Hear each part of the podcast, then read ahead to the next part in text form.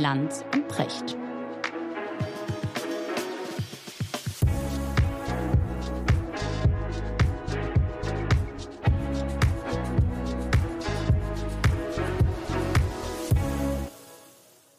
Schönen guten Morgen, Richard. Guten Morgen, Markus. Wo erreiche ich dich?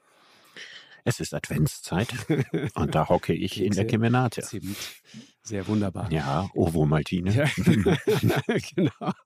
Du machst Ovo Maltine wieder populär, Richard. Ich wollte heute mit dir mal über etwas sprechen, was wir immer wieder als Thema haben, aber äh, nie wirklich sozusagen selbst zum Thema gemacht haben. Social Media und speziell Twitter. Die Frage, welche Rolle Twitter spielt, auch jetzt das ganze Theater rund um den Verkauf von Twitter an Elon Musk und so weiter. Wenn Ja. du dir die Zahlen zu Social Media mal anguckst, das ist spektakulär. Wie viel Prozent der Weltbevölkerung nutzen Social Media? Wie viele Menschen sind das? Was denkst du? Ja, also Auf allen ich gesehen Plattformen. habe, dass ja ja, dass selbst die Maasai in Afrika Social Media nutzen, Mhm. also die Hälfte der Weltbevölkerung dürfte das schon sein. Genau. 4,6 Milliarden schätzungsweise. Das ist unvorstellbar. Ja, Und äh, dann liegt natürlich Facebook vorne, ja, knapp drei Milliarden monatlich. Instagram 1,5 Milliarden. Dann hierzulande auch äh, Facebook mit 47 Millionen, sehr weit vorne, gefolgt von Instagram. TikTok mittlerweile, ne, die chinesische Plattform, knackt global die eine Milliardengrenze. Twitter 436 Millionen, Pinterest kurz dahinter, Reddit ist auch so in dem Bereich. Das heißt, das spielt alles eine gigantische Rolle. Ähm, und einer der Gründe, warum ich mal mit dir darüber reden wollte, ist nicht nur Elon Musk, sondern was ich interessant finde, mit Blick zum Beispiel auf das, was in China gerade passiert. Mhm. Ähm, Social Media spielt da eine große Rolle. Äh, die Chinesen tauschen sich aus über TikTok. Viele, viele der Bilder, die wir haben und kriegen, kriegen wir über Social Media. Das ist gut und wir nutzen auch Mhm. diese Bilder. Mhm. Dann aber die Frage, wer betreibt eigentlich diese Plattformen und wie gehen die mit äh, der, der, dem chinesischen System, mit, mit der äh, KP und der Unterdrückung dieser Proteste, wie gehen die damit um? Mhm. Und dann kriegst du mit, dass beispielsweise Apple offensichtlich die AirDrop-Funktion in China kurzzeitig, wie es heißt, oder auch über längere Zeit eingeschränkt hat. Du weißt, was man mit AirDrop macht. Ja, man teilt sozusagen Filme, äh, Content, Inhalte, ohne über ein anderes großes Netzwerk gehen zu müssen, sondern einfach direkt von Gerät zu Gerät. Für die Zensur äh, damit quasi nicht zu entdecken. Äh, dann hörst du, dass Twitter beispielsweise plötzlich lustige Erotik-Posts macht, um die Leute irgendwie äh, abzulenken. Bei Laune zu halten. So bei Mhm. Laune zu halten, ja, statt, statt, statt kritischer Dinge und so weiter. Das heißt, da gibt es offenbar, wenn man da mal genauer hinschaut, einen glasklaren Interessenskonflikt, ja. Jemand wie Elon Musk verkauft einen Großteil seiner Elektroautos mittlerweile in China. Mhm. Apple Wie Deutschland übrigens auch. So, Ne? Apple Ja, verkauft das einen größte, größte Automarkt der Welt. Genau.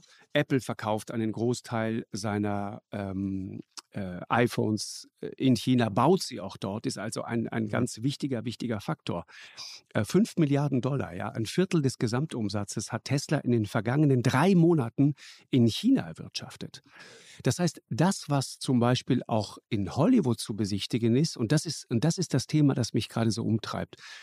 Du wirst ja in der amerikanischen Unterhaltungsindustrie jederzeit den Film finden, den großen Hollywood-Blockbuster, und die Geschichte ist voll davon, äh, der sich ganz, ganz kritisch mit der eigenen Regierung auseinandersetzt. Ja? Full Metal Jacket und viele, viele andere Filme oder Zero Dark Michael Moore. 30 oder ja, Michael Moore-Filme und so weiter. Oder die großartigen Filme hier, Weiß über Dick Cheney. Zum Beispiel, genau. Ja, ganz toller Film. Genau. Oder hier, hier Catherine Bigelow, ne, die, die Frau von, von James Cameron, äh, ähm, dem, dem Titanic-Regisseur, die diesen Zero Dark Thirty gemacht hat. Diesen Film über die Ergreifung von, von Osama Bin Laden, ja, diese, diese Sonderoperation, Spezialoperation in Abbottabad in, in Pakistan. Das Film findest über du alles. Snowden, Genau. Film über So. Was du nicht findest, ist ein Film, der sich kritisch mit der kommunistischen Partei Chinas auseinandersetzt. Den findest du nicht. Warum? 1,4 Milliarden Chinesen, ein gigantischer Markt. Niemand traut sich, sich Der würde da auf diesem Markt wahrscheinlich dort offiziell Feinde zu nicht. machen. Ja, so. Ja, und in den USA interessiert das die Leute nicht und in China, China kann man es nicht. So, das meine ich. Und da ist eigentlich das ganze Problem im Grunde schon beschrieben. Was geht dir durch den Kopf, wenn du, wenn man mal diese Zusammenhänge, allein diese Zusammenhänge sich mal anschaut, bevor wir darüber reden, was es eigentlich bedeutet, wenn etwas wie Twitter das im Vergleich äh, vielleicht eine eher kleine Plattform ist, was aber eine Plattform ist auf der anderen Seite, auf der sagen wir mal, die, die Meinungsführer dieses Planeten, die Leute, die jeden Tag Meinung machen und auch die Meinung bestimmen und die zum Teil auch darüber befinden, ob der Idiot des Tages gerade mal Markus Lanz ist oder am nächsten Tag jemand anderer. Ja, äh, diese, dieses Medium ist jetzt in der Hand des reichsten Menschen auf diesem Planeten, der mhm. Nebenbei Elektroautos verkauft, der Batterien herstellen lässt, der also sehr viel Geld verdient mit ganz anderen Dingen. Mhm. Das waren ganz viele Fragen offen. Ja, ich weiß. Ich habe es nur mal so auf, ich mal aufgerissen dem, Ja, ich fange mal mit dem ja. allernaheliegendsten an, was mir durch den Kopf geht, wenn ich höre, dass über vier Milliarden Menschen Social Media nutzen. Das Erste, was mir einfällt, ist, haben die alle so viel Zeit? Ja. Mhm. also ich meine, in früheren Jahrhunderten war das doch so, da haben die Leute sich totgearbeitet. Da hatten sie, außer wenn sie Bergbauern in Südtirol waren und im Winter in ihren Stuben gefroren haben, da hatten sie mal ein bisschen Zeit füreinander. Aber ansonsten hatte man ja eigentlich im Leben nie Zeit. Und ich frage mich immer, wenn die Leute heute so viel Zeit haben, überall in der Welt, woran liegt das? Und das Zweite ist, was haben sie gemacht, bevor es Social Media gab mit ihrer Zeit? Also wo wird die Zeit weggenommen, die für Social Media Nutzung gebraucht wird? Ich finde das eine sehr, sehr spannende ja. Frage. Kennst du die Zahl dazu? Das ist auch ganz interessant. Äh, der durchschnittliche Mensch, ja, diese 4,62 Milliarden, verbringen im Schnitt, das ist ja natürlich alles extrem grobe Zahlen, aber ich glaube dennoch, dass man das schon ein bisschen eingrenzen kann, verbringt zweieinhalb Stunden jeden Tag mit Social Media. 894 Stunden im Jahr, um mhm. sich zu informieren, auszutauschen, Neuigkeiten zu erfahren und dann am Ende natürlich mhm. Produkte zu kaufen. Also ich erinnere mich an einen Vortrag, den ich mal gehört habe vom damaligen Deutschlandchef von Facebook. Der ist schon einige Jahre her und ich weiß nicht, ob es noch aktuell ist, aber er hat so Kurven gezeigt, in welchen Zeiten werden Social Media, damals in erster Linie Facebook, am meisten genutzt. Und das ist während der Bürozeit. Kann ich mir vorstellen. Das Interessante ist, die Zeit, in der es am allerwenigsten genutzt wird, ist samstagsabend. und und die, die, das Fazit, was er damals gezogen hat, ist, dass das, was in Social Media abgeht, hundertmal interessanter ist als das, was im Job abgeht aber das, was samstags abends abgeht, immer noch interessanter ist als das, was auf Social Media abgeht. Ich weiß nicht, ob diese Weisheit noch gilt und ob die Zahlen noch genauso stimmen, aber das fand ich ziemlich interessant. Also im Grunde genommen einer der Gründe, willkommene, schnelle, kleine Ablenkung vom Berufsalltag. Interessant. Das wäre so eine Erklärung zu der Frage, was haben die Leute vorher gemacht? Das ist jetzt sozusagen eine philosophische Frage. Da sind wir natürlich so ein bisschen, haben wir keinen, keinen festen äh, Grund, ne? keinen festen Boden unter uns, wenn wir darüber spekulieren, weil so ganz genau weiß man das, was ich ja nicht. Die zweite Frage, die du mir darin gestellt hast, die natürlich äh, politisch die wichtige Frage ist, so viel Macht in den Händen eines Einzelnen, so viel kommunikativer Raum, der jemandem privat gehört. Ich meine, Facebook war ja auch vorher nicht öffentlich-rechtlich, ne? Das muss man dazu sagen. Und Twitter war das auch nicht und so. Das waren die alle nie. Ne? Das heißt also, mit dem Wechsel zu Elon Musk ändert sich ja nicht die Tatsache, dass es sich hier um eine Corporation handelt. Ne? Das war ja auch vorher schon so, sondern geht nur in die Hände von jemandem über, den wir für, äh, gelinde gesagt, irre halten. Das macht die Sache so ein bisschen kompliziert. ich halte ihn nicht für irre. Das ist ehrlich gesagt das, was mir mehr Sorgen macht. In keinster Weise ist er irre. Ich halte, ich, ja, ich halte ihn auf eine bestimmte Art für irre. Ich glaube, dass er ein unglaublich intelligenter, rationaler Mensch ist dass er aber glaubt, dass diese rationale Intelligenz die einzige Intelligenz im Leben ist. Und dass es die ist, worauf es ankommt. Also das, was Philosophen instrumentelle Vernunft nennen. Ja, also die Verwertung und Vernutzung von allem mit Hilfe von intelligentem Kalkül. Diese Art von Denken hat dieser Mann perfektioniert. Er gehörte zu den großen Spitzenleuten seines Fachs. Mhm, es ist aber so, wenn man auf diesem Denken wahnsinnig gut ist, dann ist das wie so oft, ne, weil das Leben nichts aufbaut, wo es die Steine nicht woanders herholt, so, dass man in anderen Formen von Intelligenz meistens nicht ganz so gut ist. Ja, meistens ist man da nicht ganz so gut in sozialer Intelligenz, in Empathie, in ästhetischem Empfinden und was es sonst alles so gibt, ne, wo andere Leute ihre Stärken haben. Und das Irre besteht dann darin, wenn jemand, der so viel Erfolg mit einer bestimmten Art von Denken hat, die ganze Welt dann eigentlich nur noch aus dieser Perspektive betrachtet. Und dann bekommt Rationalität was Irres. Also das ist, wie ich das sagen würde. Ich würde Ihnen jetzt nicht sagen, dass der irgendwo hinter Gittern gehört, sondern das Irre ist, dass es sozusagen eine sich verselbstständigende Art des Denkens ist. Also er hat es immer mal selbst so beschrieben, das fand ich ganz interessant, so das Selbstbild von Elon Musk, der so sinngemäß immer mal gesagt hat, auf die Frage, wer er eigentlich ist, äh, pass auf, ich, ich bin jemand, der Elektromobilität, eine neue Art der Mobilität quasi erfunden und auf jeden Fall massenmarktfähig gemacht hat. Und ich bin jemand, der Menschen in Raketen setzt und sie irgendwann mal zum Mars schießen will. Wird irgendjemand ernsthaft glauben, dass ich ein ganz normaler Typ bin? Mhm. Okay, richtig, also er hält, sich, er hält sich selbst im positiven Sinne fit. Für, für, für, genau, so das ist der Punkt. Das hat Steve Jobs, glaube ich, auch gemacht. Ja, das muss auch nicht Ich glaube, das gehört sein. auch zum Selbstbild, genau. zum, Selbst, zum Selbstbild großer Entrepreneure, dass sie sich insofern schon für irre halten, weil sie auch eine gewisse Verachtung vor den Normalen haben. Ne? Also, dass jemand, der, der, der ganz normal ist, der wird nie ein großer Unternehmer werden. Sondern ein bisschen Irres gehört natürlich schon dazu. Zum Beispiel, weil zu einem solchen Unternehmertum natürlich auch gehört, keine Grenzen zu kennen. Was ja für das Leben der meisten Menschen nicht ganz unwichtig ist, sich innerhalb von Grenzen aufzuhalten und Grenzen zu haben im Hinblick auf Moral, Grenzen zu haben im Sinne von genau. genug, ja, Grenzen zu haben im Sinne von, wo Zufriedenheit einsetzt so. und Hunger nachlässt und so weiter. Und diese Grenzen, die darf man ja in sich nicht spüren, wenn man so erfolgreich werden will. Man muss ja dieses, dieses Grenzenlose in sich haben und das hat auch immer ein bisschen was Irres. Ja, äh, ganz grundsätzlich, Richard, äh, auch philosophisch betrachtet, für dich persönlich, was ist Social Media für dich? Was ist Twitter für dich? Ist es, so wie es Sascha Lobo dieser Tage mal formuliert hat, ist es eine Fackel der Freiheit? Ist es eine schrille Echokammer der eigenen Meinung? Ist es äh, das, was du mal genannt hast, ein, ein, eine gigantische Narzissmusmaschine? Sascha sagt, es ist eigentlich beides. Und das ist das ist Faszinierende das. Ist und das Abstoßende gleichermaßen. Ja, nicht nur beides, all das und noch ganz vieles andere mehr. Also es ist eine unglaubliche Redundanzmaschine. Es ist äh, ein eindrucksvoller Beleg dafür, dass Kommunikation keine Grenzen hat. Ja, also in keiner Hinsicht irgendwo, dass das Mitteilungsbedürfnis des Menschen auch keine Grenzen hat, in keiner Hinsicht und nirgendwo. Das, hat, das und dass wir in einer Welt leben, in der die Anzahl der, der ausgestoßenen Informationen, Informationen mal jetzt ganz neutral betrachtet, ne, immer weiter explodiert und explodiert.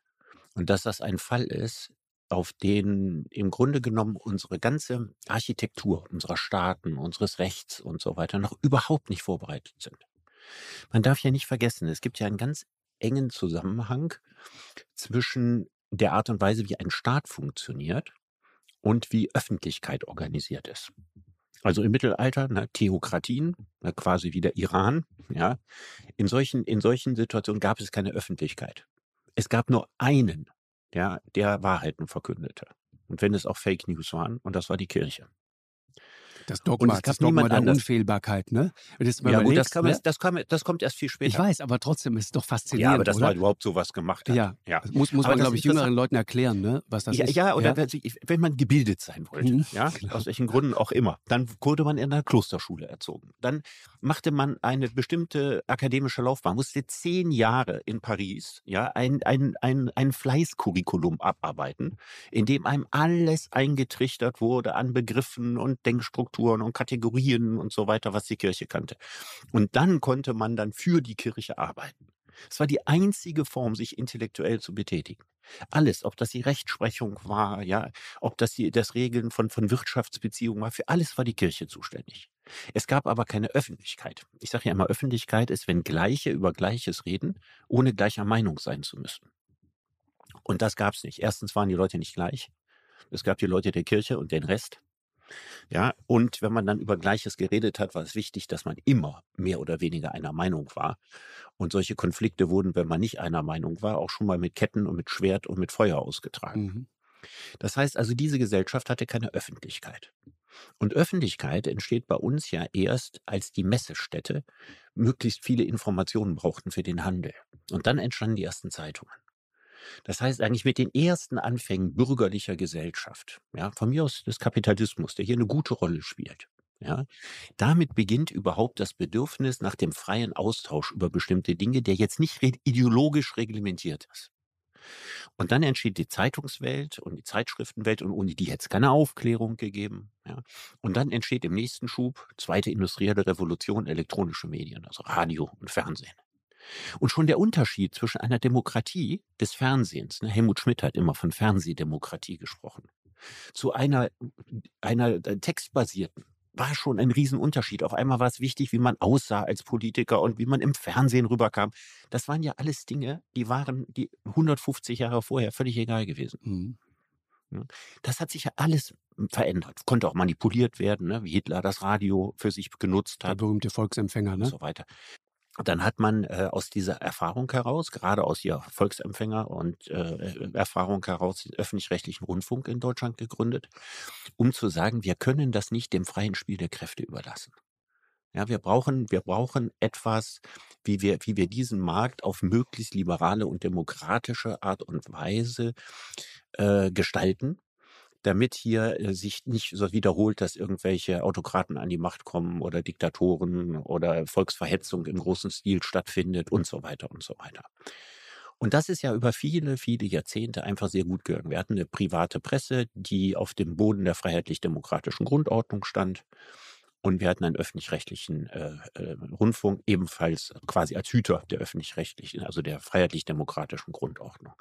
Und jetzt kommt Social Media. Und Social Media ist global. Das ist nicht national. Das ist ja ein großer Unterschied. Gehört dann internationalen Firmen, die man gar nicht Firmen nennen kann. Plattformen für Investitionskapital. Fluides Kapital, spekulatives Kapital. Und damit gerät das jetzt alles aus den Fugen. Und zurück zu dem Anfang, zu Lobo, Freiheitsfackel oder mhm. nicht. Schon das Internet hat das gezeigt, was Social Media auch zeigt. In Diktaturen und in Autokraten ist das Internet und Social Media ein unglaublicher Segen, Richtig. weil es Freiheitsnischen mhm. schafft. In freiheitlichen Gesellschaften ist es auch ein Segen, aber eben auch ein Fluch. So würde ich es. Mhm. Ich meine, Diktaturen, ich glaube, wir haben hier schon mal drüber gesprochen. Ne? Das, ist, das ist total interessant. Äh, über, über Putin haben wir ja öfter geredet. Ähm, ich glaube, 80 äh, Millionen Russen nutzen YouTube. 80 Millionen. Und hm, nur gesagt, 10 Millionen, 15 Millionen, genau, nutzen es, nutzen es politisch. Ganz genau. Der Rest nutzt es einfach als Entertainment. Aber das ist ein so großer Faktor, dass sie sich schlicht nicht leisten können, das einfach abzuschalten. Im Iran ist es ähnlich. Ne? Auch da gibt es Plattformen, die kannst du den Leuten nicht nehmen. Die kannst du nicht abschalten, weil dann hast du wirklich den Volksaufstand. Ich meine, die Frage mit, mit Social Media, das ist ja wirklich interessant. Also Deswegen bin ich da immer sehr vorsichtig. Ich nutze das selber nur passiv sozusagen. Ich, ich, ich lese und nutze das als, als Quelle für unendlich viel Information und interessante Dinge. Aber ich nutze es in keinster Weise aktiv. Über die Rolle der Politik sollten wir da in dem Zusammenhang auch gleich nochmal sprechen. Das finde ich ne? sehr, sehr Genau, spannend. wenn man weiß, dass Wer nutzt Twitter 80 Prozent ne, der deutschen Bundestagsabgeordneten haben einen Account bei Twitter. Finde ich eine unglaubliche. Ja, ist irre, ist irre. Aber, Aber das finde ich ist einer einer Vertiefung. Wert. Auf jeden Fall. Ja, also was sucht ein Bundestagsabgeordneter eigentlich bei Twitter? Ja, ja. Das finde ich eine spannende genau. Frage. Ich habe ich hab einen, einen Punkt wollte ich eben noch machen, Richard. Weißt, das ist natürlich irgendwie auch etwas, was insofern faszinierend ist, als man natürlich klar haben muss oder klarziehen muss, auch für sich auch selbstkritisch sagen muss, so man, man, man hat immer so den Reflex zu sagen, äh, okay, heute fallen sie wieder über mich her und dann gibt es den bösen Shitstorm und so weiter. Und, und wenn du jetzt gerade das Arschloch des Tages bist, dann kannst du dich warm anziehen äh, und, und dich eigentlich unter einer Bettdecke verkriechen und am nächsten Morgen kommst du dann wieder raus, guckst mal vorsichtig, ob der Sturm vorbei ist. Und das kann man alles beklagen und Leute auch aus unserer Branche und so weiter tun das gerne und sagen, das ist alles so unfair und, und was die da draußen wieder machen und die Moralpolizei und die Sprachpolizei äh, und sie wissen alles besser und die, die Steinigung vom Sofa aus und so weiter, ja, was da alles stattfindet. Andererseits muss man mal sagen, wenn du was zu sagen hast, wenn ich was zu sagen habe, dann haben wir unsere Kanäle, dann haben wir die Chance, das zu tun. So ist das. So. Und das haben Twitter die aller, allermeisten Menschen, genau, die, die keine Stimme so, haben. Die allermeisten haben das nicht und insofern ist es gut. Genau, und das ist der Freiheitswert von Twitter. Ne? Das ist absolut so. Ne? Der allergrößte Teil der Bevölkerung hat nicht die Gelegenheit, über eine große Reichweite ihre Meinung überall kundzutun oder von vielen gehört zu werden. Genau. Und da ist natürlich Twitter eine exzellente Chance, dass das so ist. Ne? Das ist sozusagen, wenn man sich die Medaille anguckt, die gute Seite dieser Medaille. Was ich jetzt aber nicht verstehe, ist, warum Bundestagsabgeordnete das machen. Also diese merkwürdige, nee, verstehe ich nicht. Und zwar aus folgendem Grund. Wenn ich mir mal angucke, ab wann wurden Tweets von Politikern überhaupt, äh, oder was man auf Twitter abgesondert hat, überhaupt etwas, was als offiziell, offizielles Statement wahrgenommen wurde? Erst mit Donald Trump. 88 Millionen Follower, ne? 88 Millionen. Mehr als alle Zeitungen äh, auf dem nordamerikanischen Kontinent Und zusammen. sicher mehr als alle Bundestagsabgeordneten zusammen. Aber das. Interessante, ja, aber das Ich Interessante, sag dir gleich, wer da auf Platz 1 steht. Das, Da Ja. kommst du nicht drauf. okay. Aber das Interessante daran ist doch, dass man als Politiker ja die Möglichkeit hat, auf allen Ecken und Enden seine Kommentare loszuwerden, ne? mit der Presse zu reden, äh, Pressemitteilungen zu machen und so weiter. Deswegen ist das mit dem Twitter durchaus erklärungsbedürftig. Aber zu Trump zurück. Als in der Tagesschau oder in heute irgendwelche Dinge, die Donald Trump im Wahlkampf auf Twitter abgesondert hatte, zu Nachrichten wurde, habe ich die Hände über den Kopf zusammengeschlagen. Mhm. Was macht ich ihr denn da? Das sind doch private Mitteilungen. Was Ja, man ja. auf Twitter schreibt, ist doch nicht die Verlautbarung eines Ja, ist interessant, Oppositionsführers. dass du das sagst. Ging mir Und genauso. als er Mhm. amerikanischer Präsident war, erst recht, das ist doch keine Presseerklärung des Weißen Hauses. Das ist doch nicht, was der Regierungssprecher als offizielle Meinung äh, eines Präsidenten von sich gibt, sondern das ist irgendwas dahingerotztes, ja, in einem privaten Medium. Es wurde aber von der Weltöffentlichkeit, auch weil es so leicht skandalisierbar war, So, weil es so aneckte, genüsslich, ja, zitiert, diskutiert, zum Gegenstand von Talkshows gemacht und so weiter. Und damit wurde die Grenze zwischen offiziellem Regieren und privater Meinungsäußerung total verwischt. Und ich glaube, dass diese Grenze nicht unwichtig ist, dass sie eingehalten wird. Denn was ist dann der öffentliche Raum, wenn jede private Äußerung genauso behandelt wird wie eine offizielle Regierungserklärung? Dann verwischt sich alles und auf einmal entsteht nur noch ein wüstes Potpourri von Meinungen und Stimmungen und der Tonfall ändert sich. Ja, man wird immer unverfrorener mit dem, was man sagt. Muss ja nur denken, wie, in welchem Tonfall sich Donald Trump geäußert hat. Gibt auch einige andere. Ich erinnere mich an einen ukrainischen Botschafter mit einer seltsamen Berufsauffassung, der, der genau auf die gleiche Art und Weise polemisiert hat als Diplomat. Melding meinst du, ja. Ja, das sind doch Dinge, wo man sagt, aber was ist ein totaler Verfall der Sitten? Und wahrscheinlich ist es mehr als ein Verfall der Sitten, es ist auch ein Verfall der politischen Kultur. Mhm. Ja, ist interessant. Ich, kennst, du, kennst du den Satz von Hubertus Heil dazu, unserem Arbeitsminister? Ja, Twitter ist, hat, hat, hat Twitter das mit, Twitter- mit Fäkalien zu tun? Ja, genau. Twitter ist, ist, ist wie so eine Klowand, ja. Schmierst irgendwas drauf und dann haust du ab. Ja, das, das ist das, was er dazu gesagt hat. Ich habe ich hab heute mit morgen. Hat er selber einen Twitter-Account? Ähm, Ich müsste ich jetzt überprüfen, aber ich bin mir ziemlich sicher. Lu Lukas schaut dankenswerterweise gerade mal nach. Der sitzt da hinten in, in der Regie und, und verfolgt uns. Äh, ich bin mir sicher, dass er einen hat. Und äh, der, der, der Punkt ist, ich habe heute Morgen mit meinem Sohn darüber gesprochen. Und der, der sich äh, ganz viel auch mit diesen Dingen beschäftigt und sagte, äh, Papa, Twitter ist erstmal eine gewaltige Hassmaschine. Eine gewaltige Hassmaschine. Und dann fingen wir aber an, eben genau über dieses andere äh, zu reden, das wir gerade hatten, ja, also als Thema zu sagen, pass auf, es ist aber auch ein, ein, ein wichtiges Werkzeug, ja, um Menschen eine Stimme zu geben, die sonst vorher eben keine hatten. Und die Frage, aber das ist natürlich schon interessant, warum nutzt Politik das? Ich meine, es, es, gibt, es gibt so ein paar Hinweise darauf, warum das so sehr genutzt wird, ja. Also 80 Prozent der Bundestagsabgeordneten haben einen solchen Account. Hubertus Heil hat selbstverständlich, wie ich gerade höre, auch einen Account. Danke, Lukas. Okay. So.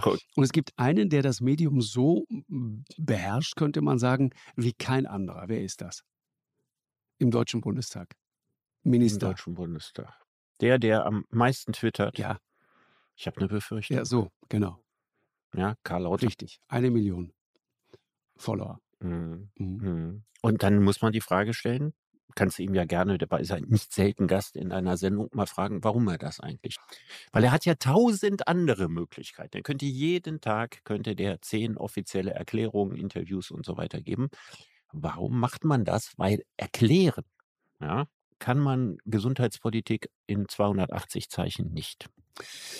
Ja, ich meine, noch, noch mal kurz die Rolle von Twitter in dem Zusammenhang und, und Karl Lauterbach. Ne? Konstantin von Notz, der sich bei den Grünen um Digitalpolitik kümmert, der sagt, ohne Twitter wäre Karl Lauterbach womöglich nicht Gesundheitsminister geworden. Weil viele damals die Erklärung, warum er das tut.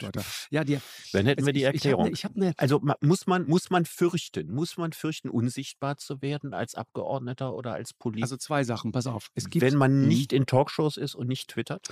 Äh, ja, ich glaube ja.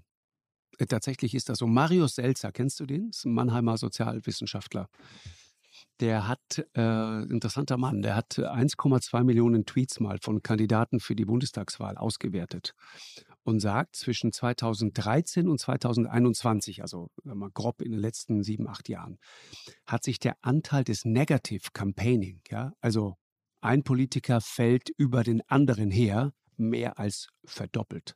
Und er sagt, im vergangenen Wahlkampf äh, hat äh, dieses Negative Campaigning ungefähr 14 Prozent aller Tweets ausgemacht. Das heißt, er sagt, es ist das beste Medium, um sich über andere lustig zu machen, wobei lustig zu machen in dem Fall irgendwie äh, euphemistisch und verharmlosend ist, ne? auch um andere Leute schlicht und ergreifend zu diffamieren oder in irgendeine komische Ecke zu drücken.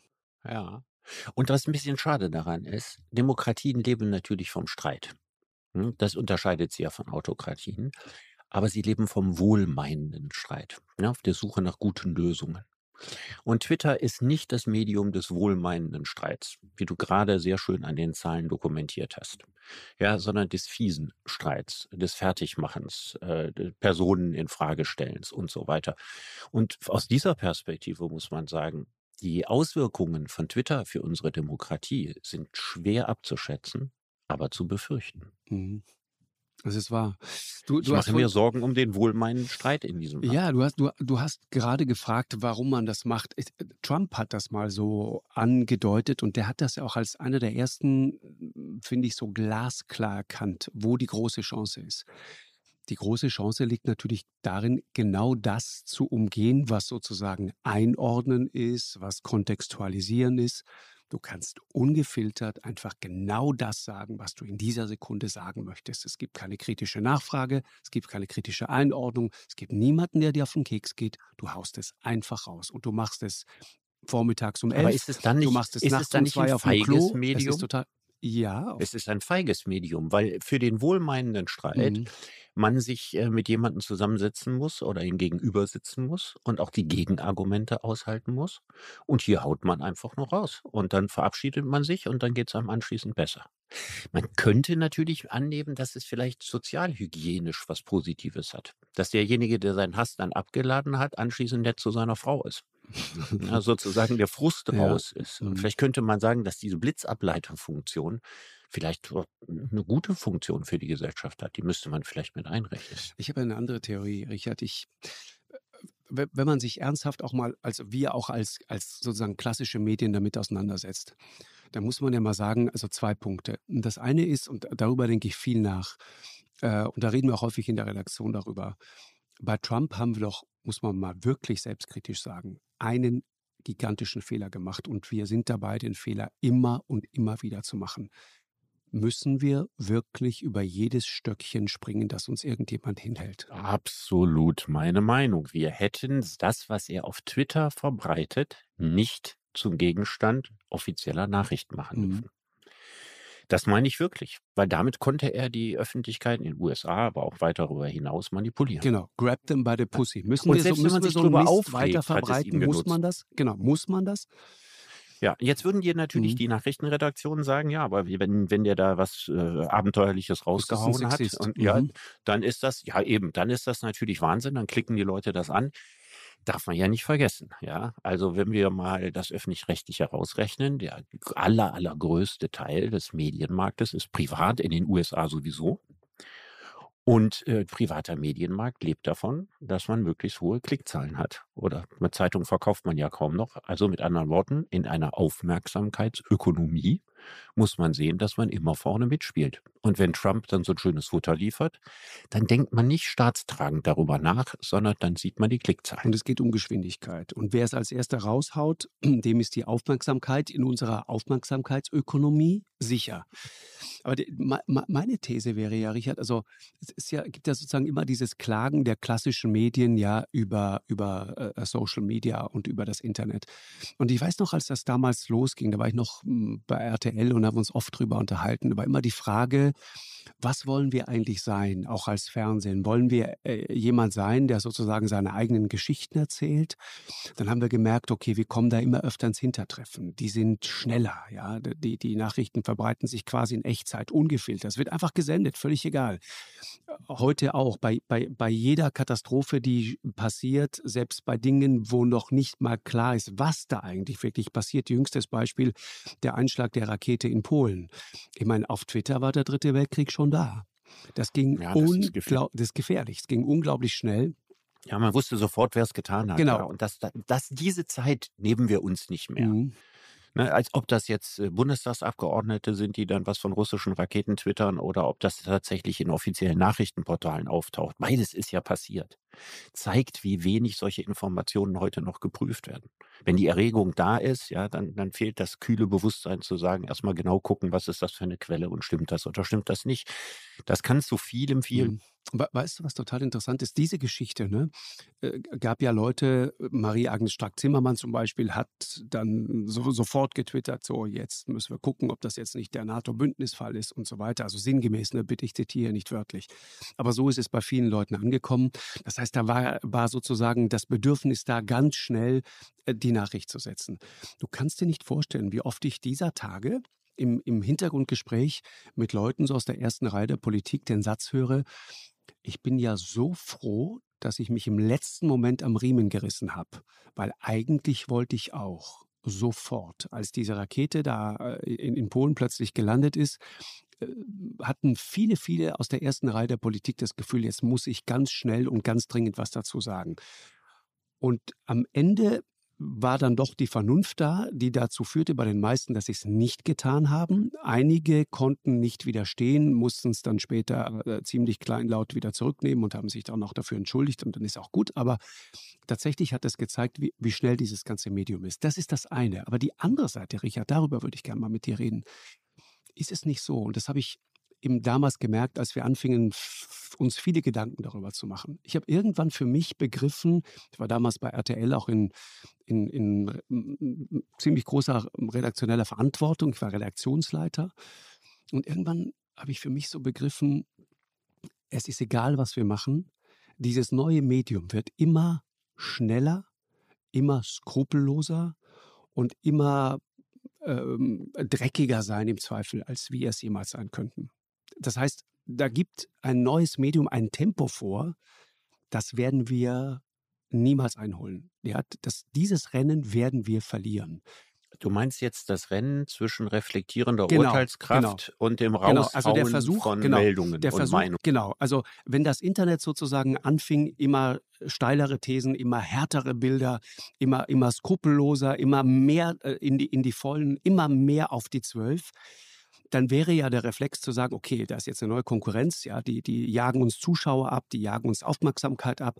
Jetzt müssen wir da auch rein und noch schneller und noch besser und noch härter. Und irgendwann habe ich ziemlich schnell, für mich zumindest, analysiert, dieses Rennen kannst du niemals gewinnen, weil wir werden immer die Pflicht haben, nochmals zu gucken, was sind die Quellen, wo kommen diese Bilder wirklich her, was ist der Kontext. Wir müssen überprüfen, was der Wahrheitsgehalt einer Geschichte ist oder was er nicht ist. Und dann ist klar, du kannst dieses Rennen eigentlich nur verlieren, weil als, als Medium, auch als privater Fernsehsender, wirst du im Zweifel von der Landesmedienanstalt und von, vom Journalistenverband und von anderen, wirst du zur Rechenschaft gezogen. Du bist ja für das verantwortlich, was du da tust. Im Netz Aber richtig was nicht. passieren tut. Im nee, Netz aber, nicht. Genau. Aber selbst wenn du zur Rechenschaft ah, gezogen ah, nee. wirst, also viel passiert da Nee, eigentlich. aber das, das willst du nicht, Richard. Nee, pass auf. Nee, nee, da kann ich dir als jemand, der, wenn du da in Verantwortung bist, das willst du nicht. Du willst keine Abmahnung der Landesmedien Medienanstalt haben, du willst keine Gegendarstellungen veröffentlichen müssen und so weiter. Das willst du alles nicht. Gut, aber deswegen das, reißt man sich am Riemen. Ne? Genau, da ist der Selbstproduzent von genau. Informationen, genau. der auf Twitter so. ist, ja, niemanden verantwortlich. seinem Gewissen nur, wenn er eins hat. Genau. Ja, und ansonsten kann er da im Prinzip sehr weitgehend machen, was Genau. er will. Kannst du einfach. Ich glaube, es gibt bestimmte Grenzen, ne, die kann er nicht überschreiten, aber er kann, kann sehr weit gehen. Und das hat sich natürlich verändert. Das kann man sagen, ja, aber vielleicht verändert sich das so, so ähnlich wie Gewalt im Fernsehen. Ne, mal als Beispiel. Früher war das so, wenn so ein Derrick oder ein Tatort war in den 70er Jahren, kaum eine Leiche gesehen, kein Blut. ja, da gab es auch keine durchgeknallten Massenmörder. Kinder, glaube ich, äh, wurden auch nicht umgebracht und so weiter. Heute ist genau das Gegenteil der Fall. Das heißt, die Menschen haben sich heute eine, eine unglaubliche Gewaltdosis. Jeden Abend sterben in ihrem Fernseher über 100 Leute, zum Teil auf bestialische Art und Weise. Und das findet man ungefähr gleich aufregend, wie man das in den 70er Jahren gefunden hat. Und das heißt also, es gibt so die alltägliche Dosis an Das Außeralltäglichem. ist nicht irre, oder? Die wird eigentlich immer höher. Wie viel so gemordet wird im deutschen Fernsehen? Ja. Ja, Mhm. Unglaublich. ja oder? viel Guckst du das? wird. Ich gucke das nie. Ich kann Also, das nicht. ich gucke keine Krimis. Also ich habe ich hab eine starke Abneigung gegen Krimis. Ist nicht mein Genre. Weil du Angst hast dann nachher unter der Bettdecke. Wenn ich, ich nicht schlafen kann. Nee, wahrscheinlich, weil ich mich an die Ja. alltägliche Dosis nicht gewöhnt Ja, habe. Ne? nicht. Weil Ja. irgendwann ist das ja normal. Mhm. Aber mal abgesehen davon, also es gibt, wird dann so eine Gewöhnung eintreten. Das heißt also, die Erregungskurven werden immer höher und höher und höher und die Menschen werden da so mitwachsen. Ja, und die Erregung wird dann die gleiche sein, wie als wenn sich früher äh, in einer Elefantenrunde äh, Politiker sich äh, den Rauch ihrer Zigaretten ins Gesicht geblasen haben. Ja, wo man sich aufgeregt hat, wie konnte der Kohl das sagen oder der Schmidt oder der Brandt. Und heute benutzt man ganz andere Kategorien, macht jemand total fertig, erklärt jeden für unfähig, für, für moralisch diskreditiert und, und, und. Aber es ist dann ein paar Tage später auch nicht mehr wichtig. Das, die, die Art des Umgangs verändert sich. Und es wäre ja irre zu glauben, dass sie sich nur in den Medien verändert. Sondern die Gefahr besteht darin, wenn sich allgemein die Formen des Umgangs ändern, wenn sich Normen verschieben, dass sich diese Normen auch im allgemeinen Umgang verschieben. Und da würde ich natürlich sagen, gut, jetzt bin ich ja auch nicht mehr der Jüngste, ne? irgendwann muss ich in dieser Welt nicht mehr leben. Und vielleicht ist das für die Jüngeren ja nicht so schlimm, weil die ja schon von sich aus daran gewöhnt sind. Aber ob unsere liberale Demokratie darauf gut vorbereitet ist, auf diese Normverschiebung im Hinblick auf Erregungen, im Hinblick auf Aggressionen, im Hinblick auf unverantwortliche Beleidigungen und so weiter, da bin ich nicht ganz sicher. Also die Sorge werde ich Ja. nicht los. Ich habe trotzdem noch mal eine etwas andere Perspektive darauf, Richard, und äh, würde gerne mal eine, eine, eine These, einen Gedanken in, in, unsere äh, Diskussion jetzt reinwerfen. Ja? Könnte es sein, dass uns Twitter, Social Media ganz allgemein, dass die auch, also den klassischen Journalismus auch besser gemacht hat?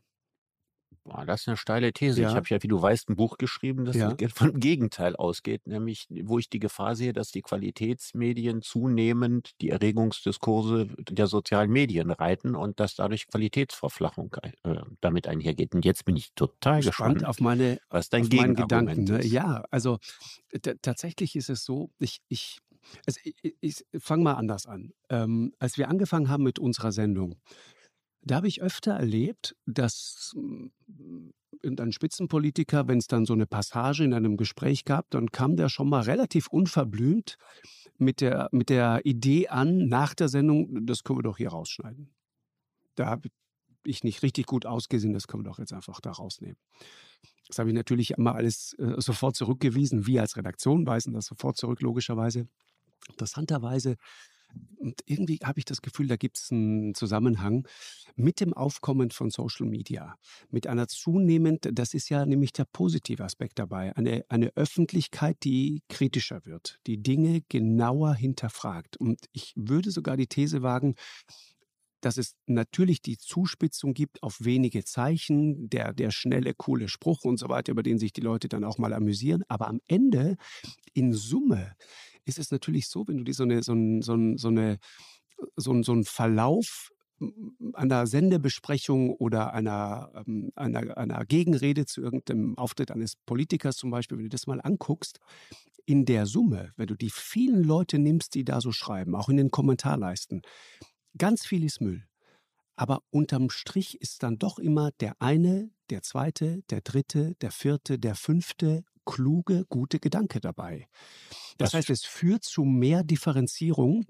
Und das bedeutet, dass auch wir uns in den klassischen Medien um diese Differenzierung wirklich bemühen müssen. Und wenn wir Mist reden und wenn Dinge nicht eindeutig klar sind, wenn wir nur was vermuten, glauben, denken, das, dann wird es in der allernächsten Sekunde von dieser genau von dieser kritischen Öffentlichkeit in der Luft zerrissen, erstens und zweitens dann aber auch richtig gestellt. Und wenn du jetzt mal zum Beispiel auch an die Vorgänge rund um die Kölner Silvesternacht zum Beispiel denkst, und es gibt viele, viele weitere Beispiele dafür, wo du gesehen hast, okay, da, da, gibt es, also im Fall der Kölner Silvesternacht gab es eindeutig ein, ein, ein mediales Versagen der klassischen Medien. Eindeutig, ist auch äh, viel besprochen und gut untersucht. Ähm, und es war dann, es waren dann die Stimmen aus dem Netz, die dann in vielen Fällen dazu geführt haben, dass man sagt, okay, bitte, was sagen die da? Lass uns doch nochmal bitte genauer hingucken. Was sind das für Bilder? Lass uns doch bitte auch da nochmal genauer hingucken. Also de deswegen die These. Ja, ich, also ich kenne die Geschichte natürlich gut, weil, weil wir die auch in unserem Buch behandeln. So. Also es gab zu, zunächst mal hatten die äh, war, in der Silvesternacht äh, waren die klassischen Redaktionen nicht besetzt. Ne? Und deswegen war das tatsächlich so. Es gab einen Informationsvorsprung in den sozialen Medien und in den sozialen Medien konnten natürlich viele Betroffene ihre Perspektive schildern und dadurch äh, wurde das ganze Bild äh, vielschichtiger und auch anders als die äh, der Polizeisprecher zum Beispiel das am Anfang sagen wollte. Oder das war so eine offizielle Quelle ne, für die normalen Leitmedien. Allerdings ist es auch gleichzeitig so, dass von Leuten, die dabei waren oder meinten dabei gewesen zu sein oder jemand zu kennen, der dabei gewesen ist, auch wahnsinnig viele Fake News in die Welt gebracht wurde, das, die ja, dann wieder ihren Weg in die Qualitätsmedien gefunden haben, die ja nicht in der Lage waren, in der schnellen Zeit, das eine vom anderen äh, zu unterscheiden das, und meinte, das alles ne? zu überprüfen. Immer schneller, immer skrupelloser und immer abgezockter sein, als es ein klassisches Medium jemals sein kann. Es funktioniert nicht. Ja. Also ich würde das von beiden Seiten sehen. Also ich würde so gesehen, dass Social Media geholfen hat, äh, die Brisanz der, der Silvesternacht sehr viel schneller und deutlicher klarzumachen. Mhm. Dass es aber nicht unbedingt dazu geführt hat, dass äh, da anschließend mehr Wahrheit dabei rausgekommen wäre, jedenfalls unmittelbar darauf. Ja, also es gab Überschriften wie äh, 1000 äh, Männer aus Maghreb-Staaten äh, vergewaltigen Frauen auf genau. der Donplatte genau. und so weiter, als hätten das alle 1000 gemacht nee, und so weiter. Bitte nicht missverstehen. Oder, ne? oder ne? dass sofort genau. der, ein Konnex hergestellt wurde zwischen denen, die auf der äh, Domplatte Frauen angegrapscht haben und Handys geklaut, dass das alles Geflüchtete aus Syrien gewesen seien und so weiter und so weiter. Und das sind auch so Verlinkungen, die in Social Media produziert genau. worden sind das und die, die dann aus den Köpfen ne? nicht mehr genau. rauskamen. Ja. Mir ging es nur also darum, wurde sofort Merkels Flüchtlingspolitik in unmittelbare eins zu eins Beziehung gesetzt. Mhm. Und so war es nicht. Genau. Nicht, dass wir uns hier missverstehen. Das, darüber sollten wir auch gleich nochmal sprechen, auch gerade in Bezug auf Twitter. Sehr interessant, was da direkt nach der Übernahme äh, durch Elon Musk dann auch da passiert ist. Aber der, der, der Anstoß, einfach nochmal zu schauen, okay, was war denn da jetzt wirklich? Lasst uns doch bitte mal genauer hingucken. Haben wir da möglicherweise was übersehen? Der kommt natürlich häufig mittlerweile aus dem Netz. Und das empfinde ich durchaus als Bereicherung. Und das ist etwas, von dem ich sagen würde, das macht uns da auch besser. Ja, das, das, das, äh, weil, weil du kannst es dir nicht mehr leisten, in irgendeiner Form träge zu sein, weil es wird sofort entlarvt und dekodiert äh, und in Zweifel dann auch richtig, richtig gestellt. Ich bin da, da bin ich bei dir. Und eigentlich ist es ja so, dass wir sagen, es ist doch eigentlich toll, dass jeder die Möglichkeit hat, das, was er denkt, was er gesehen hat, was er wahrgenommen hat, medial zu verbreiten. Das haben wir auch schon gesagt, das ist die gute Seite der Medaille. Und die spannende Frage ist nur, wie kriegen wir mehr Verantwortungskultur da rein? Und ist das überhaupt möglich? Damit es quasi ja, keine negative Seite der Medaille. Ich sag dir mal die, die negative Seite, ja. Also ähm, das ist schon verrückt. Du, du erinnerst dich an den Angriff ähm, auf den Ehemann von Nancy Pelosi in San Francisco. Was interessant ist, ist, Musk hat dann kurz darauf verlinkt auf Twitter zu so einer irren äh, Webseite, in der dann behauptet wurde, äh, Herr Pelosi sei in Wahrheit betrunken gewesen und das Ganze war ein Streit mit irgendeinem Callboy.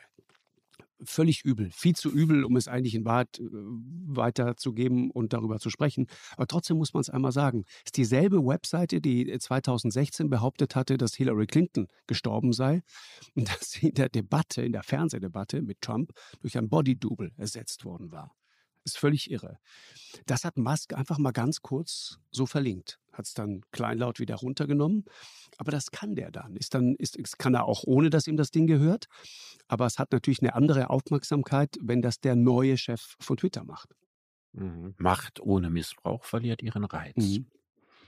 Ja, also wenn ich mir schon Twitter leiste für über 40 Milliarden, dann leiste ich mir auch solche Verlinkungen, weil sie mir Und Twitter jetzt speziell, ähm, nochmal Richard, meine, die Faszination, glaube ich, von Twitter war ja in der Vergangenheit doch eher, dass man sagte, okay, da ist eigentlich etwas, das ist weitestgehend eben nicht reglementiert.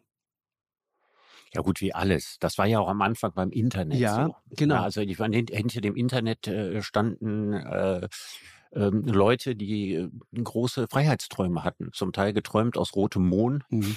ja, äh, und ähm, die sich so so äh, linkslibertär, würde ich sagen, ja, irgendwas, was es heute nicht mehr so richtig gibt, ja, aber das war ja so der Geist, der mal dahinter stand, so jenseits der Macht und jemand jenseits der Mächtigen, ja, den Raum zu öffnen, also nicht die ursprüngliche Erfindung des Internets hieß militärisch, aber diejenigen zu sagen, wir machen das Internet sozusagen für alle und zugänglich und so weiter. Also da war ja so ein bisschen so der, der große Sommer der medialen Anarchie. Diesen Traum hat es ja tatsächlich mal gegeben. Ja, und es ist natürlich in, äh, in den ewigen Frühling der Werbung übergewechselt. Und es ist natürlich eben äh, nicht, nicht der Sandkasten der Anarchisten geworden, ja, sondern äh, das ist die, die Lieblingsspielstelle der Mächtigen und der Supermächtigen geworden, wie immer im Leben. Ich meine, jetzt kann man sagen, Twitter ist, würdest du sagen, Twitter ist wichtig für die Demokratie? Ja, das würde ich schon sagen. Und deswegen Und darf stelle ich mir etwas, auch die Frage, was so wichtig Twitter, ist? Twitter ist ja eigentlich nicht Genau. schwierig, ne? also Mhm. technisch ist es ja nicht schwierig. Mhm. Und Na, die Frage so. ist, warum gibt es keine öffentlich-rechtlichen Social Media? Da gibt es ja. Also, ne? das, das, nein, die öffentlich-rechtlichen sind auf Social Media aktiv. ja, ja, aber es okay, gibt du ja meinst kein, aber es gibt ja, es du gibt jetzt? ja, wie Ja. wäre es mit einem europäischen Twitter? Ja, quasi Ja, öffentlich-rechtlich. was ist deine, was ist deine, warum, warum, gelingt das nicht? Sag mal, warum ist das so? Warum gibt es kein europäisches Google? Warum gibt es kein europäisches Facebook? Genau. Ja, es ist also die Chinesen haben das ewige- einfach die- angesagt. WeChat Also es gibt sowas so, ja, natürlich, sind ne? es gibt 20, 30 Suchmaschinen, auf die Mhm. keiner geht. Ne? Also existieren tun die. Aber das ist hochinteressant. Also man sagt natürlich gut, wenn, wenn die anderen schneller sind und wenn sie diese wahnsinnige Reichweite haben und wenn sie so wahnsinnig schön und benutzerfreundlich sind, wie soll sich dann ein Konkurrenzprodukt auf diesem Markt, auf dem ein perfektes Produkt ist, ja, wie soll sich das überhaupt darauf etablieren? Das ist der eine Grund. Und der zweite Grund ist, dass die Europäische Union das ziemlich bürokratisch angegangen ist. Also alle Pläne in diese Richtung müssen erstmal alle Ruhe abstimmen und da werden Gremien gebildet und so weiter. Und so macht man das natürlich nicht. Ja, also da ist sozusagen dem, dem freien Unternehmergeist dermaßen viele, viele Grenzen gesetzt. Und wenn man gerade auf dem, auf dem technischen Stufe ankommt, auf der die sozialen Netzwerke heute sind, dann sind die schon wieder in zwei, drei Jahren meilenweit entfleucht. Mhm, das ist wahr. Ich meine, ma- es, ich, ich, ich bin da immer so hin und her gerissen. Ich denke, einerseits, wenn jetzt jemand wie Elon Musk zum Beispiel, der ähm, aus seiner ähm, Bewunderung, aus seinem Fanboy-Tum für jemanden wie Trump nie einen großen Hehl gemacht hat, der auch in der äh, Corona-Pandemie teils eine sehr zweifelhafte Rolle gespielt hat, der äh, selber auch zweimal an Corona erkrankt ist, glaube ich, ganz nebenbei, der, der, der viele merkwürdige Dinge tut und der auf der anderen Seite dieses Genialische hat, über das wir gerade gesprochen haben. Wenn der jetzt diese Macht über diesen Algorithmus hat und wenn der jetzt zum Beispiel sagen würde, nur jetzt rein äh, theoretisch, ja, mal als Gedankenspiel, er würde sagen, verändere diesen Algorithmus so, dass Richard David Brecht, wenn er da drauf geht, äh, einfach immer ja, so diesen, diesen rechten und rechtsradikalen Content angezeigt kriegt. Ja? Der Algorithmus wird einfach so manipuliert oder programmiert, dass er das einfach macht. Dann kann er das tun. Mhm. Andererseits, und da kommt dann halt wieder die Kraft des Marktes ins Spiel. Welcher Werbekunde sollte seine Anzeige schalten wollen unter einem Post eines Nazis? Niemand. Genau, deswegen wird man wahrscheinlich auch aus rein ökonomischen Gründen bestimmte Grenzen Genau. einhalten. Aber das ist doch Aber man wird es subtil machen, aber nein, man wird, man wird äh, wunderbar manipulieren können auf so subtile Art und Weise, dass man Werbekunden nicht verschreckt. Also die Hoffnung, dass der Markt das regelt, ja, dass man sagt, die Leute werden nur dauerhaft, nur dauerhaft mich. Mhm. dort, nur dauerhaft dort äh, werben, ja, wo äh, alles in allerbester Ordnung ist. Das stimmt nicht. Die werden vor allen Dingen da werben, wo irrsinnige Reichweite ist. Und nur wenn es krasseste Regelverstöße gegen Grundwerte und sowas gibt, krasseste, ja, äh, dann wird es sozusagen Kritik geben und auch die wird dann irgendwann wieder verschwinden und dann sieht man wieder die Reichweite, die Reichweite und die Reichweite. Also ich glaube nicht, dass es eine moralische Selbstregulierung des Marktes auf Twitter gibt. Mhm. Das glaube ich nicht. Es wäre eine schöne Idee, wenn es so wäre, aber ich glaube das. Was heißt da mit anderen Worten, wenn wir festhalten, also wirklich auch das Hasspotenzial, ich sage bewusst Potenzial von Twitter, das ist gigantisch. Und es gibt Man fragt sich immer, warum gibt es so viele aggressive, unzufriedene Menschen? Dann könnt ihr vielleicht mal da ansetzen. Oder es ist so, dass alle Unzufriedenen so. und so weiter überproportional so. stark bei Twitter ist und wir dadurch natürlich eine verfälschte Wahrnehmung davon kriegen. Ja, das die Menschen so False Balance, ja? Jetzt passt ja, mal wirklich. Ich glaube, glaub, wenn man nur, sich nur auf Twitter aufhält, muss man ein total mieses Menschenbild kriegen. Ja, das ist definitiv so. Aber ist das nicht generell so, wenn man Medien konsumiert, dass man ein mieses Menschenbild kriegen könnte? ein bisschen schon, oder? Wenn wir mal ganz ehrlich sind. Ich habe heute einen selbstkritischen aber, Tag. Aber nicht, aber nicht vom Hören unseres Podcasts. Äh, na, der ist natürlich, der ist natürlich, der ist natürlich raus. Aber sag mal, ganz grundsätzlich, wenn wir sagen, da gibt es wirklich dieses Hasspotenzial. Und nochmal, ich, wir haben ja darüber gesprochen, ne? auch über die Vorteile, die das alles hat. Dann würde das doch bedeuten, dass Macht ohne Gesetze ist gefährlich. Das ist ja schon immer so gewesen. Ja, aber was, was bedeutet das denn dann konkret jetzt mal auf, auf zum Beispiel auf Twitter übersetzt, weil es genau auch um diese Reizfigur Musk geht? Also was ich zum Beispiel interessant finde, ist, die Amerikaner mögen ja eigentlich keine Monopole. Die reagieren da ja sehr viel allergischer als die meisten europäischen Länder. Und die Amerikaner haben in ihrer Geschichte ja sehr gerne schon mal Monopole zerschlagen. Die haben die Filmindustrie mal zerschlagen. Die haben die Telefonindustrie, AT&T, haben sie zerschlagen. Sie haben die Ölindustrie, Standard Echt? Oil, zerschlagen. Ja, und es ist natürlich seit langer Zeit immer die Rede, diese unglaubliche Macht, die die GAFAs, Google, Amazon, Facebook und Apple haben, dass man die in dieser Form doch eigentlich gar nicht bestehen lassen kann, weil zu viele Monopolstellungen da drin sind. Mhm. Und da gibt es viele Liberale. Ja, das sind wahrlich keine Kommunisten, das sind überzeugte Marktliberale, die sagen, äh, das müsste eigentlich zerschlagen werden. Und jetzt ist das große Problem, dieses altmodische Instrument Zerschlagung. Ja, und äh, die Welt der Digitalisierung des zweiten Maschinenzeitalters, die passen nicht besonders gut zusammen. Ne, ich kann meinen Namen austauschen, ich kann mich in drei, vier Zellen teilen.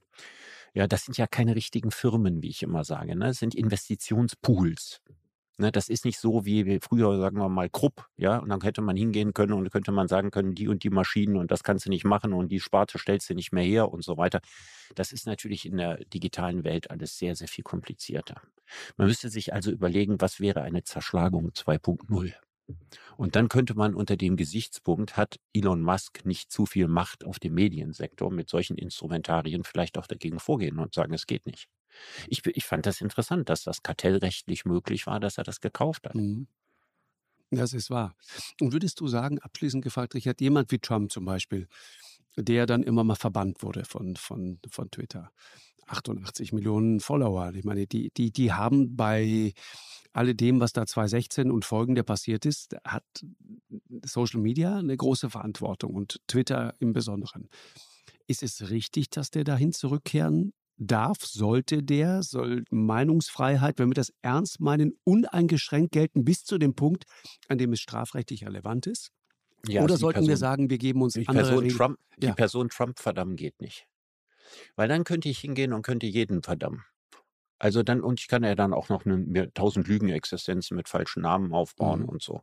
Aber sagen wir mal, wenn es jetzt hingeht und wir machen jetzt so eine Todesliste und sagen, diese 500 Leute genau. in der Welt oder 2000, die nicht. dürfen hier bei Twitter nicht und so weiter, das wäre ein komisches Verfahren. Das würde mir eigentlich nicht gefallen. Mir würde eher gefallen, dass man hingeht und bestimmte Sachen, die abgesetzt werden und die dramatische Lügen sind, wo die dazu führen, dass ein gigantischer Schaden da entstehen kann und so, dass man das dann zum Anlass nimmt, um jemand, weiß ich nicht, partiell zu sperren oder auf Zeit oder irgendwas so in diese Richtung. Aber Personen auszugrenzen, ich glaube, da kommt ja am Ende die Diskussion, nach welchen Kriterien wird das ja, gemacht, Wahrheit, wer entscheidet ne? darüber, was, was die Wahrheit ist. Das, entscheidet, entscheidet das äh, am besten äh, äh, Musk persönlich, der sich dann überlegt, nee, der wird gesperrt und der wird nicht gesperrt. Und dann wird Nancy Pelosi gesperrt, weil er die nicht leiten kann und so. so. Also da ist ja der Willkür Tür und Tor geöffnet. Also mit diesem einfachen Sperren kommen wir, glaube ich, nicht weiter. Auch das ist so ähnlich wie mit dem Zerschlagen. Ne? Irgendwie auch so ein Aussperren. Das ist so in der Schule, wo man rausgeschmissen wurde, wenn man gestört hat. Ich glaube, das sind auch nicht die richtigen Mittel. Mhm. Und man macht Leute dann natürlich zu Märtyrern, ne? ganz nebenbei. Ja. Ich, ich glaube, dieses Thema wird uns noch lange beschäftigen. Ich, ich weiß nicht, wie schaust du da, Richard, äh, mit, mit dem, du hast vorhin angedeutet, dass du ein älterer äh, Herr mittlerweile bist, ein reiferer älterer Herr. Also mit, mit, mit, mit der Erfahrung von, na, noch nicht, aber knapp 60 Jahren. Wie, wie, wie, schaust du auf das, was da so passiert ist? Also die, die, die Art und Weise, wie sich Information heute verbreitet, die, die Frage, was das mit unserer Gesellschaft macht. Wie schaust du als Philosoph da drauf? Ja, ich glaube einfach, dass das so eine, so eine Welt ist, die uns noch überfordert. Wir haben also Instrumente in der Hand, die wir nicht richtig, nicht richtig beherrschen. Und ich glaube, das gehört bei technischen Informa äh, Revolutionen ja eigentlich immer dazu. Also als die Dampfmaschine kam und Industrieproduktion anfing, ja, begann ein so unfassbar brutaler Kapitalismus, der die Leute bis auf die Knochen ausgebeutet hat, Kinder in Bergwerke gesteckt, ja, in, in, in, in Baumwollfabriken, ganze Waisenhäuser verheizt und, und, und. Und heute haben wir äh, einen äh, in Deutschland ja, und den vielen westlichen Ländern mhm. unvergleichlich mit damals verantwortungsvollen Umgang mit Menschen in der Industrieproduktion, Dienstleistungsgewerbe sowieso und so weiter und so weiter. Also ein gigantischer Menschheitsfortschritt. Und hier stellt sich natürlich eigentlich genau die gleiche Frage. Also ist, wie, wie schaffen wir das, das allmählich zu zivilisieren? Damals war der Motor die Gewerkschaften. Ne, die Gewerkschaften haben die historisch positive Rolle gespielt, unausgesetzten Druck zu machen, Gründung der SPD, Arbeiterpartei und so weiter, dass quasi Stück für Stück die Industriellen nachgeben mussten und die Arbeitsbedingungen verbessern. Das heißt also, es ist ein eindrucksvolles Beispiel für sozialen Fortschritt. Und ich denke mir, brauchen wir nicht auch sowas wie sozialen Fortschritt im virtuellen Raum.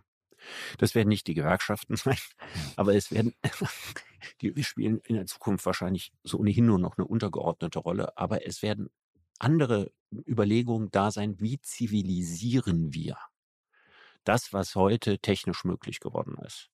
Und wenn ich dann sowas sehe wie diese gigantische Macht, die sich in den Händen eines Einzelnen verbirgt, dann denke ich, das war zumindest mal ein eindrucksvoller Schritt in die falsche Richtung. Aber vielleicht muss man erst eine ganze Weile in die falsche Richtung ja. laufen, ja, und vielleicht muss man richtig gegen die Pumpe laufen um zu erkennen, wie man es besser macht. Meine, du hast natürlich recht, ne? wenn man, wenn du das gerade so, wenn du die lange Linie da so ziehst.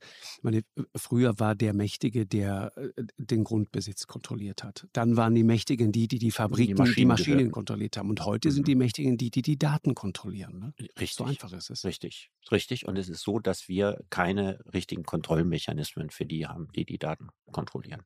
Und dabei müssen wir bei Daten nochmal unterscheiden. Ne? Also Industriedaten sind noch was ganz anderes als Daten über Menschen. Menschen. Mhm, ist richtig. Ja, ne? also personenbezogene Daten sind was ganz anderes als Industriedaten. Und äh, während wir im Umgang mit Industriedaten enorme Wertschöpfungen produzieren können, ist es die Frage, ob der Umgang mit Personendaten, und das ist ein Thema, was mich ja ohnehin beschäftigt, am Ende überhaupt zu einer Wertschöpfungssteigerung führt. Oder nicht einfach nur zu einer Verlagerung. Und also das heißt, je besser, ne? je besser ich meine Kunden ausspioniere, ja, umso besser können die Großen, die über diese Daten verfügen, die entsprechend ausnutzen und das Kapital dieser Menschen in ihre Hände spielen. Das vorher äh, an viele andere Leute gegangen ist, die eben kleiner waren und nicht in den Händen der Daten. Ja, also ich frage mich immer, ob die Datenökonomie dem freien Markt eigentlich was Gutes tut. Ja, ist es nicht, da machen wir aber ein ja. riesiges neues Fass auf. Ja, nur, nur noch ein, einen Satz dazu, wenn du das gerade so sagst oder ein Gedanke, der mir gerade kommt. Ne, wenn du überlegst, also auf der einen Seite, und das ist so ein seltsamer Widerspruch, sind wir frei, also wir in unseren westlichen Demokratien auf eine Art und Weise, wie wir es in der Menschheitsgeschichte, glaube ich, noch nie waren. Und auf der anderen Seite sind wir so unfrei wie nur sonst was. Wir, wir, wir lassen uns freiwillig auf diese Art und Weise kontrollieren. Wir geben diese Freiheit, finde ich, wieder sehr fahrlässig aus der Hand. Ja, wir tauschen, wir tauschen Komfort gegen Freiheit. Ja, genau. Ja, und weil wir so viel Komfort haben und weil der Verlust der Freiheit sich für uns nicht sichtbar auswirkt, mhm. machen wir das. Mhm. Aber ich bin mal gespannt, wie spätere Epochen über diese Zeit denken werden. genau. Richard, ich danke dir sehr. Das war ich danke dir, spannend. Markus. Bis bald. Ja, bis bald.